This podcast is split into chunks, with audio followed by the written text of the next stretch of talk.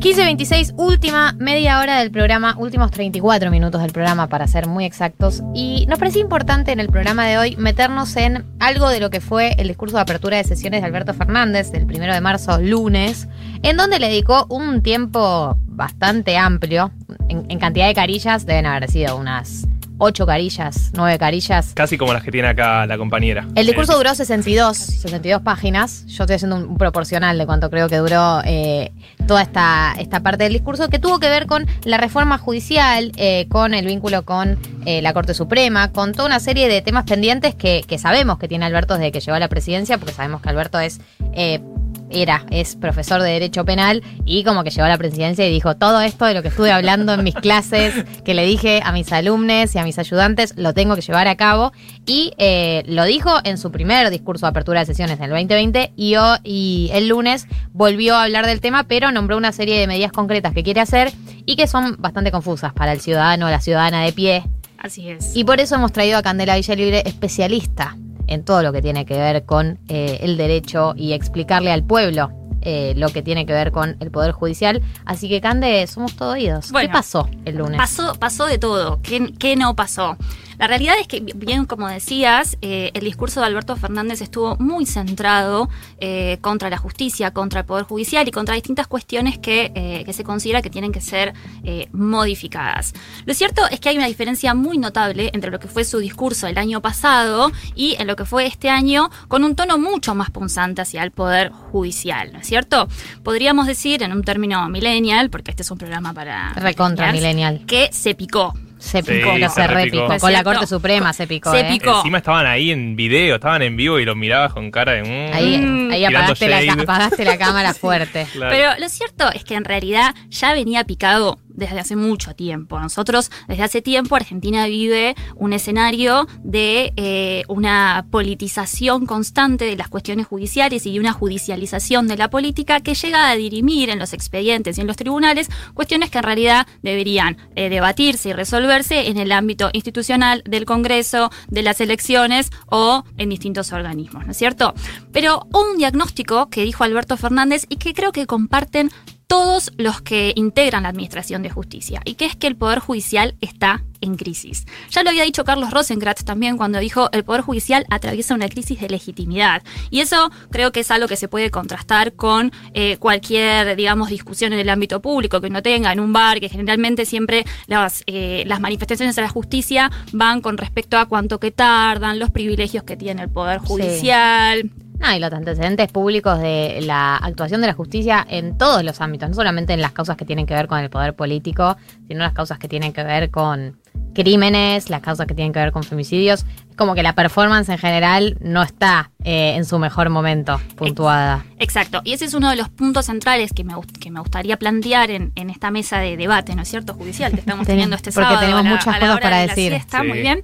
Eh, y que tiene que ver con que, más allá de estos anuncios, estos grandes anuncios que hizo Alberto, ¿cuáles son las posibilidades que- de que estos se puedan concretar? ¿Cuál es la trascendencia pública de estas modificaciones y cómo afectan o impactan al ciudadano o al ciudadana de a pie? ¿Por qué? Porque muchas veces escuchamos de reclamos laborales, reclamos por cuestiones de salud, reclamos por cuestiones eh, previsionales que tardan años en la justicia y muchas personas que mueren esperando un pronunciamiento judicial que en definitiva termine definiendo su situación o su libertad. También vemos muchas veces cómo el derecho penal eh, es mucho más eh, cruel y mucho más punzante con aquellas personas de menores recursos y aquellos que tienen una situación holgada, o sea, económicamente más holgada o de poder político, bueno, parecen tener otros beneficios. Pero hay una relación entre estas grandes reformas que, hay- que, busca hacer Alberto Fernández y eh, una persona que tiene una condena o que no tiene una condena y está en cana hace ocho años porque es de una clase social baja. Digo, ¿están relacionados estos conflictos que vos hablás de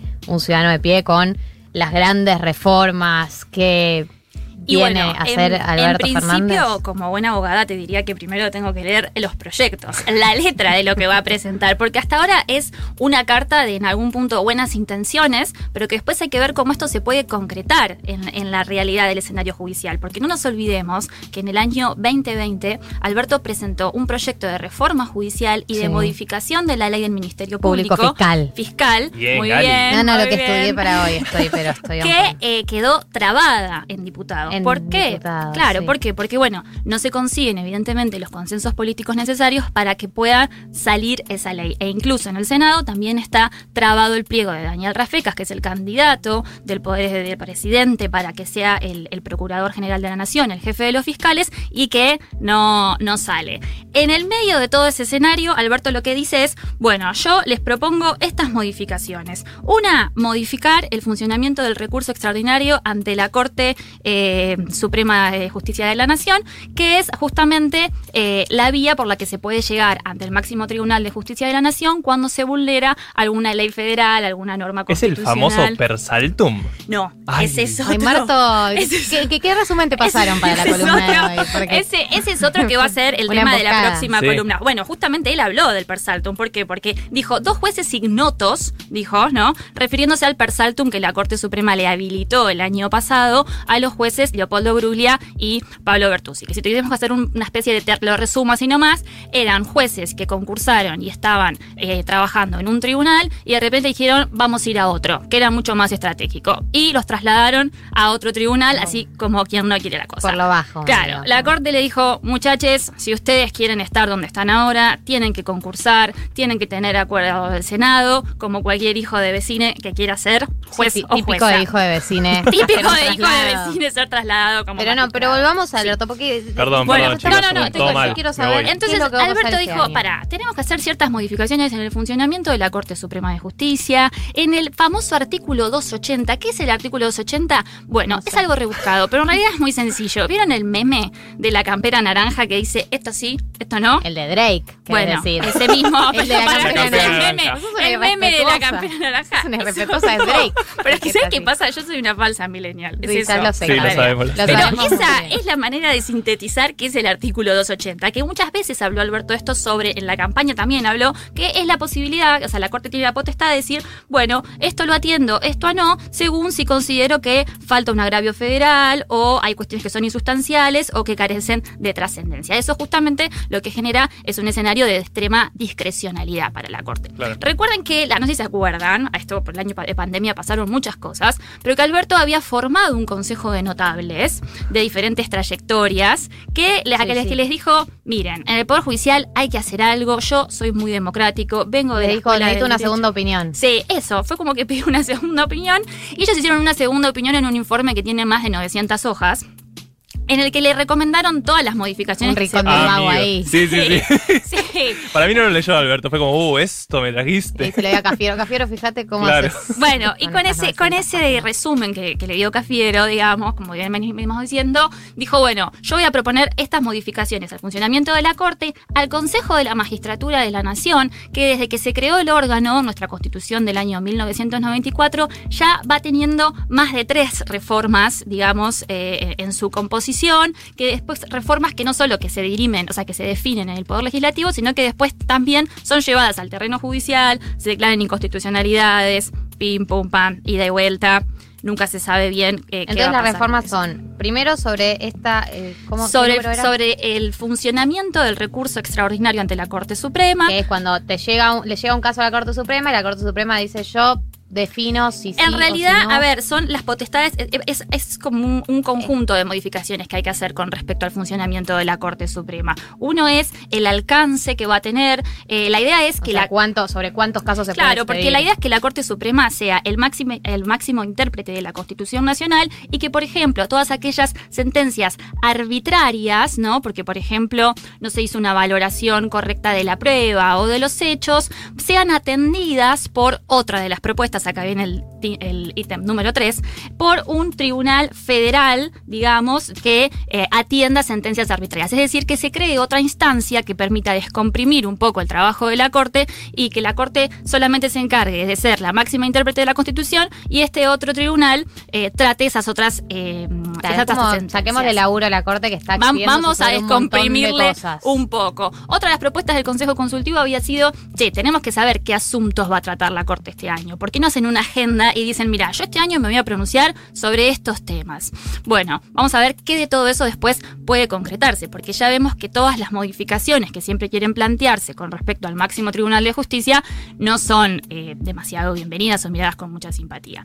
Y después, la otra cuestión que planteó es hay que implementar el juicio por jurados. ¿Por qué? Porque lo dice nuestra Constitución, lo vamos a implementar, lo que dijo Alberto fue para delitos graves del ámbito federal y la realidad es que es una deuda que tiene el Congreso porque ya debería haber sancionado una ley que implemente su funcionamiento. Eso no sucedió a nivel federal, pero sí ocurre en algunas provincias. Provincia de Buenos Aires, por ejemplo. El juicio por jurados es el juicio yanqui que están ahí todas las ciudadanos normales.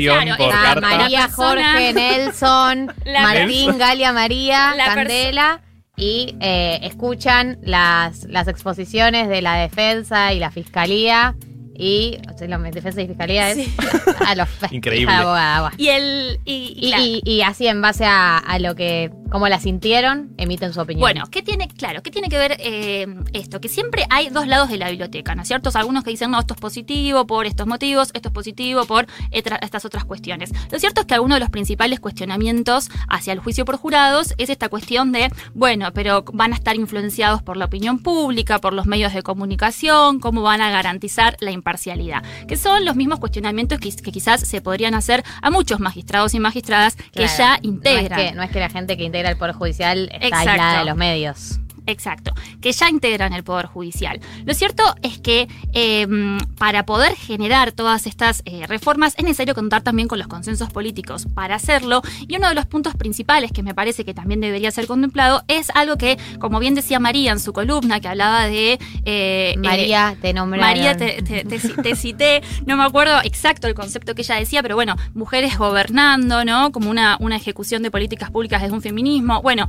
la, la reforma de un Poder Judicial también tiene que ser desde un punto de vista feminista, porque para dar respuestas concretas a las necesidades urgentes que tiene nuestra ciudadanía, se necesita tener perspectiva de género. Y por ejemplo, con la cantidad de femicidios que vemos que hay día a día, una cifra que preocupa, donde entendemos que hay distintos dispositivos del Estado que fallan, lo cierto es que la justicia tiene una deuda enorme en ese sentido. Sí, sí, no, y, no solamente tiene una deuda enorme, eh, o sea, tiene una deuda enorme con la formación y la capacitación de las personas que integran esas instituciones, que es el gran problema, que es la declaración que dijo Guado de Pedro el otro día, mal interpretada por los medios, el nivel de fake news que manejó los medios ese día. Sí, sí, mal levantada. Que Guado decía, los jueces cambian o se tienen que ir y que la recortaron así, pero se refería a la perspectiva de género y es, eh, o sea, la cantidad de casos y antecedentes de una persona que no supo interpretar la denuncia que recibió, un fiscal que no supo interpretar eh, los antecedentes de una persona, son personas las que están cometiendo estos errores, porque no es que no está la comisaría de la mujer a la que vos podés ir, no es que no existe la, línea 144 a la que vos podés llamar.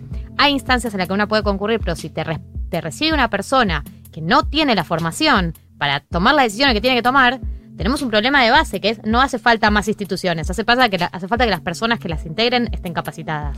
Exacto, y eso que señalás es fundamental y es uno de los principales cambios que en teoría eh, comenzarían a, vislumbrarse en los próximos años. No solo con la implementación y aplicación de la ley Micaela, que la idea es justamente que se capaciten en perspectiva de género quienes integran los tres poderes del Estado, sino también, por ejemplo, hay un requisito obligatorio para quienes, quienes quieran concursar y ser jueces y juezas a nivel eh, federal, que es que, tengan que tienen que acreditar que tienen una capacitación en perspectiva de género, concluida o en curso para poder inscribirse a esos concursos. Lo cierto es que eso no es suficiente, si bien es un paso, no es suficiente y hay que poner la lupa en todos aquellos fallos y en todas aquellas sentencias que ocurren que no contemplan la perspectiva de género. Y también destacar que hay muchos que sí, pero bueno, es a lo que apuntamos, o sea, sería lo, que, lo que debería ser, ¿no es cierto? Así es. Sí, es obvio que porque haya capacitaciones no es que la justicia de un día para el otro se va a volver feminista. Sí, mostrarse es como mostrarse certificado, capacitado. Ya está. Aliade. Aliade. Bueno, puedo presentar. Hay un mapa de género que publica todos los años la Oficina de la Mujer de la Corte Suprema de Justicia de la Nación, que seguro lo va a sacar en los próximos días, que muestra justamente el techo de cristal de manera muy gráfica en cómo se reproducen las estructuras del Poder Judicial, donde en aquellos cargos de, de personas que trabajan más en roles administrativos hay muchas más mujeres, pero sin embargo en la punta de esa pirámide, solo el 27% son mujeres, ¿no? En los puestos de poder de mayor decisión política de gestión son mujeres. Entonces, ese techo de cristal también se traduce. Las dilaciones procesales, ¿no es cierto? Las idas y vueltas, el cajoneo, digamos, de que algunos expedientes pasan años sin tener un pronunciamiento. Es decir, son muchas las cuestiones que tienen que ser contempladas a la hora de tener una reforma judicial. Por lo tanto, en principio sería apresurado decir cómo van a impactar estas reformas, porque no solo deberíamos conocer eh, el, el texto, sino también ver cómo van a implementarse, ¿no? Para que muchos escritos judiciales, por ejemplo, terminan con la frase de será justicia. Bueno, para que eso sea una realidad efectiva,